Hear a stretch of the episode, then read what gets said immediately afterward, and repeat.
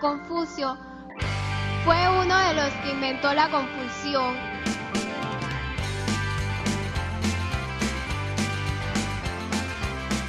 Dios ha muerto es una de las citas más populares de Friedrich Nietzsche, uno de los pensadores más influyentes del siglo XIX y uno de los más relevantes de la filosofía occidental. Esta frase aparece en el aforismo 125 de la Gaia Ciencia, escrito allá por 1882 con el ateísmo en auge en pleno periodo de la Ilustración. Pues bien, esta frase es la que hoy sienta la base de nuestra charla filosófica junto a Yone Martínez. Yone, ¿qué tal? Arracha León. Arracha León, bye. ¿Cómo andamos? ¿Estamos bien? Estamos muy bien, estamos muy bien. ¿Con el cuerpo de carnaval un martes de carnaval o el trabajo no nos da pie al disfrute? Pues hoy ni me ha dado tiempo en pensar que, fue carnaval. Hay algún resto por, por el centro educativo en el que trabajo, pero, pero bueno. Poquita eh, cosa, ¿no? Ya, casi he olvidado. Bueno, pues vamos a centrarnos en el tema que queremos abordar en los próximos minutos, eh, partiendo de una dualidad, ¿no? Porque a día de hoy hay quienes, eh, por un lado, nos dicen y demuestran con datos que cada vez son menos las personas eh, creyentes, mientras quizá, bueno, hay eh, algunas eh, secciones del cristianismo que sí están en auge. ¿Cómo contextualizamos los próximos minutos?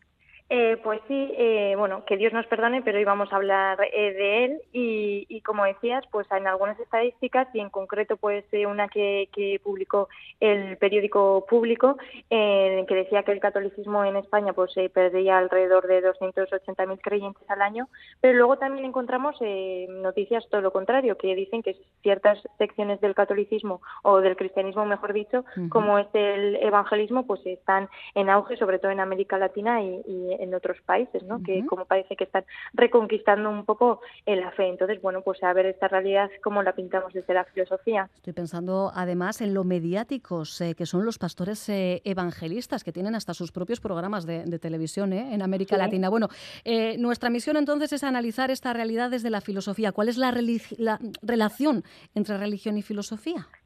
Pues si empezamos como siempre delimitando cuál es la rama de la filosofía que se va a encargar de esto, de decir que es la metafísica. Esta es la rama de la filosofía que pretende reflexionar sobre todo lo que no es físico, ¿no? Después de ahí el metafísica, todo lo que esté más allá de lo físico. Y bueno, el papel de la metafísica a lo largo de la historia pues ha tenido sus, eh, sus claros y oscuros. Eh, en cuanto a la historia de la filosofía occidental, ¿eh? que siempre nos olvidamos de la oriental, que bueno, pues llevo otro hilo. Pero si hablamos de filosofía occidental, pues en la antigüedad lo primero que tenemos que recordar es que no había un dios, que había muchos dioses, y aunque eran importantes para los filósofos de la época, igual es verdad que no era la fuente a la que más recurrían a la hora de reflexionar, pues tenían otro tipo de preocupaciones y, los textos, pues eh, sí que hay referencias a estos, pero bueno, los textos igual sí que van un poco en otra, en otra línea de investigación. Eh, una, pues eh, justo lo contrario sería la Edad Media, que, sí, que el tema principal del estudio de la filosofía va a ser Dios, y aquí sobre todo pues van a querer unir pues eh, la filosofía y la fe, la fe y la razón, y bueno, así estuvieron siglos y siglos, hasta que bueno, pues con la llegada del Renacimiento y la posterior Ilustración sí que le dan una vuelta del tuerca, y aunque que Dios existe y la religión es importante, sí que lo van a proponer desde otro tipo lo van a ver desde otro punto de vista. Eh, habrá quienes prediquen eh, que la llegada de Dios es más racional, eh, predican incluso un deísmo, ¿no? una religión racional y dirán que bueno que está bien que creemos en Dios, pero bueno esto no implica que la Iglesia y otras instituciones deban decirnos qué hacer o qué decir, que es pues una de las consignas de, la Ilustración. Y decíamos al principio que fue Nietzsche quien lanzó ese pensamiento en torno a la muerte de Dios, aunque también hay que recordar que desarrolló su filosofía con alegorías, por lo que no se debe de entender todo de manera literal. No, de manera literal no, y como has dicho, pues era pues un filósofo bastante importante del siglo XIX y que se ha hecho muy eh, popular por esa frase, ¿no? Dios ha muerto. Es cierto que no quiso decir literalmente que Dios había muerto, que había un Dios físico y que este eh, estaba cadáver, sino que eh, teníamos que ir poco a poco desprendiéndonos de todo aquello que va unido a Dios. Y me explico. Nietzsche lo que va a hacer, y es muy interesante, pero tiene una obra, La genealogía de la moral, y lo que hace es un estudio de la moral cristiana, ¿no? Y al final, pues acaba concluyendo que la moral cristiana es eh, una moral de rebaño de los esclavos. ¿Y por qué dice esto Nietzsche? Pues porque dice que esta moral promulga principios como el resentimiento, la obediencia, el pesimismo, la sumisión y pone el foco en, la vida tras la muerte, ¿no? en la vida del más allá y no tanto en la vida presente. Entonces a esto Nietzsche no le gusta para nada y, y, entonces dice, mirad, lo que tenemos que hacer es desprendernos de todo lo que ha traído esta moral y en ese sentido, pues sí, tenemos que matar a Dios y crear nuestra propia moral, pues que sea propia, eh, fruto de, nuestra creatividad, sino tanto de lo que ha venido impuesto. En ese sentido, mata a Dios no es que coja eh, a nadie físicamente ni, ni, nada por el estilo. Y nos propone crear eh, nuestra propia moral para crear así a lo que él llamó el superhombre. ¿Cómo se llega a ser superhombre? Bueno, entiendo que también algo algo que tendríamos que decir nosotras, también podríamos convertirnos en supermujeres.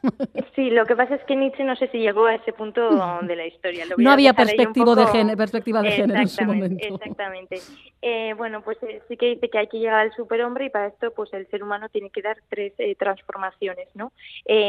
como decía, es una moral que tiene que ser creada por nosotros y nosotras mismas y para llegar a ella pues tenemos que hacer tres transformaciones. Y esto es bastante interesante pues por las metáforas que hace. La primera transformación tenemos que ser un camello. Un camello. Pues un camello. Porque el camello pues representa la, la humillación hacia el amo, ¿no? Pues esos eh, camellos cargando mm. eh, trastos de, de, un lado al otro y además que portan sus jorobas, que nosotros encima estamos portando la moral del esclavo, eso que nos hace pues estar tan cansados y tan eh, resentidos.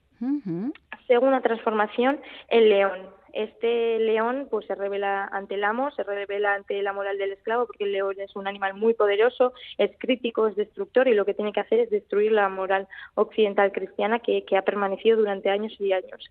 Y en tercer lugar tenemos que pasar por ser un niño. ¿Por qué? Porque los niños son libres, son inocentes, no tienen prejuicios, no están todavía sin moldear y entonces eh, pasando por, por esa transformación del niño, eh, vamos a ir poco a poco pues eh, creando nuestra propia moral. Entonces, tras estas tres metamorfosis, el humano pues conseguirá desprenderse de esta moral impuesta, esa moral del esclavo que decía Nietzsche, y logrará pues ser libre y crear la suya propia. Camello, el objetivo. León y niño. Esas son las tres eh, metamorfosis.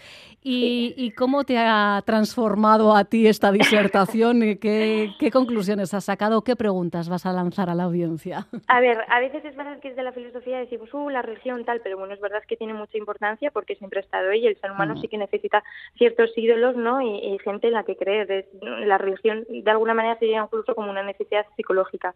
Pero no obstante, dice, Nietzsche nos anima, oye, pues está muy bien que, que necesitéis ídolos, pero porque que podéis ser vosotros mismos, vuestros propios ídolos, los que creáis vuestra vuestra moral. Y yo es verdad, pues como graduada en filosofía mm. y al igual que Nietzsche, la religión en concreto y las religiones en general, pues sí que me, me causan un poco de desconfianza. Y digo, ¿por qué? Pues porque es verdad que una institución, un libro sagrado, unas personas concretas, pues que nos promulguen en una sola palabra o que digan cuáles son las mejores vías para la actuación o las mejores vías para ser feliz o las mejores vías para, para el hacer o incluso en el peor de los casos decirnos a quién podemos amar o no, pues es un poco contrario a la práctica de la filosofía. Que alguien te diga y te lo dé ya todo mascado, pues bueno, eso ya una filosofía ya dice atrás. Hombre, las verdades absolutas así, ¿verdad? Mascadas y sin necesidad de darles la vuelta, como que entiendo que efectivamente a personas como tú, pues no, no atraen. no, pues sí, porque la filosofía lo que exige un poco es no repensar, ser crítico, entonces que alguien te lo dé todo dado, pues eso mm. ya causa desconfianza. Sin embargo, si volvemos a la realidad, pues sí que hay quienes dicen que está en auge, otros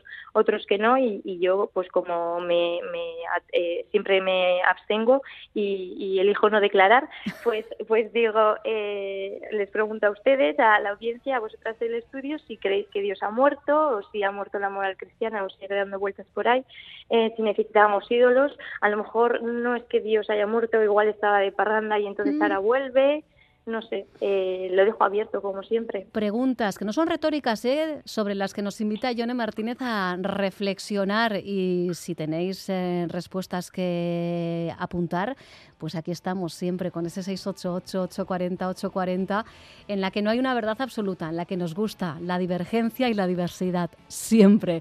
Yone Martínez, nos escuchamos en siete días, un abrazo enorme. Que Agur. Agur.